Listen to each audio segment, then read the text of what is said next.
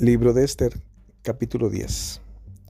El rey Ahasverosh impuso tributos sobre la tierra y hasta las costas del mar, y todos los hechos de su poder y autoridad, y relato sobre toda la grandeza de Mordejai, con que el rey le engrandeció, ¿no está en el libro de las crónicas de los reyes de Media y Persia?